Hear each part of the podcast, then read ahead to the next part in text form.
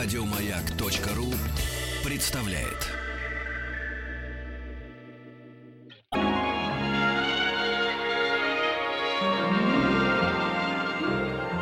Уральские самоцветы.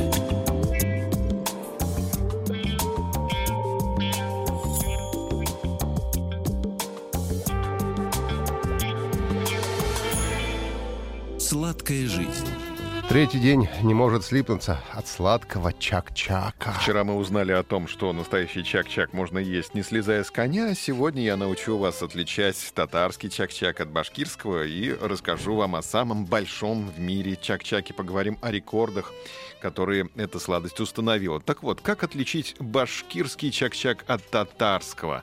Татарская разновидность ближе к вспузырившейся лапше. Мгм. 2-3 Представляю. миллиметра диаметра и 2-3 сантиметра длины, а башкирская более крупная, около 1 сантиметра в диаметре и 3-5 сантиметров в длину, иногда в форме шариков.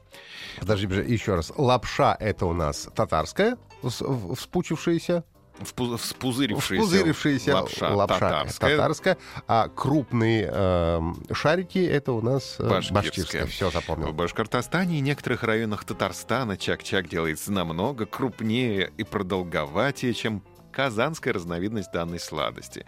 Башкирская версия обязательно застывает в меде. Татарская исходно тоже в меде, но последние десятилетия часто в сахарном сиропе. Эту разновидность иногда называют баурсак или тош. Есть еще и казахская разновидность чак-чака. Она называется несколько иначе, но похоже. Шек-шек аналогично бухарской разновидности. Есть еще таджикская калеве, имеющая форму лапшинок вермишели. То есть это тот же самый чак-чак, только называется по-другому и выглядит иначе. А Северокавказ тоже отличился. У них есть свой чак-чак. Он представляет собой изделие из теста с медом с добавлением грецкого ореха. Ну, тут уже, наверное, грузинская Ну, гру- разновидность. В Грузии любят в грецкий орех класть вообще во все, только возможно.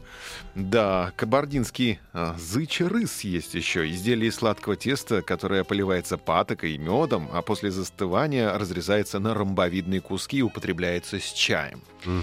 А теперь поговорим о рекордах, которые установил Чак-Чак. Ведь. Чак-Чак у нас рекордсмен. Весом в тысячу килограммов и площадью в 13 квадратных метров был приготовлен в честь тысячелетия Казани 29 августа 2005 года. А самый большой чак-чак Башкортостана весом 200 килограммов испечен на медовой ярмарке в Уфе в августе 2012 года. Чак-чак такой же массы был приготовлен во время празднования главного Сабантуя России в Томске в июне 2014 года. Ну, Вот вообще недавно же было, пару лет назад буквально, тройку.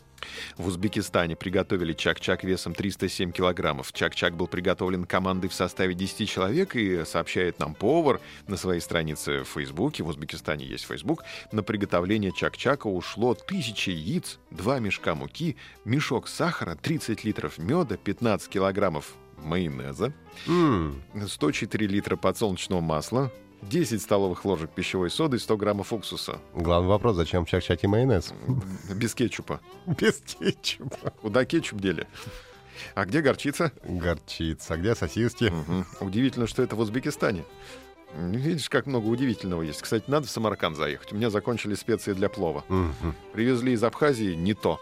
Не то, да? Теща привезла из Абхазии не то. Самарканд все-таки, да? Все-таки Самарканд, да, надо ехать за специями для плова. Вернемся к Чак-Чаку. А, э, Бахридин Чусти, так зовут повар, э, повара, который приготовил гигантское блюдо впервые. И в книгу рекордов Гиннесса повар обращаться не стал из-за небольшого, как ему показалось, размера Чак-Чака. Он сказал, что я еще больше сделаю Чак-Чак. Еще больше А Чак-Чак. когда сделаю побольше, туда я обращусь. Сейчас что, ерундой заниматься? Да, и, конечно, надо сказать, что есть музей Чак-Чака в Казани, где можно все потрогать своими руками, в том числе сладкий Чак-Чак, и положить руками в рот. Я бы с удовольствием это сделал, как только там окажусь. Хорошо, сегодня тоже не слиплось. Не Очень слиплось. приятно. Еще больше подкастов на радиомаяк.ру.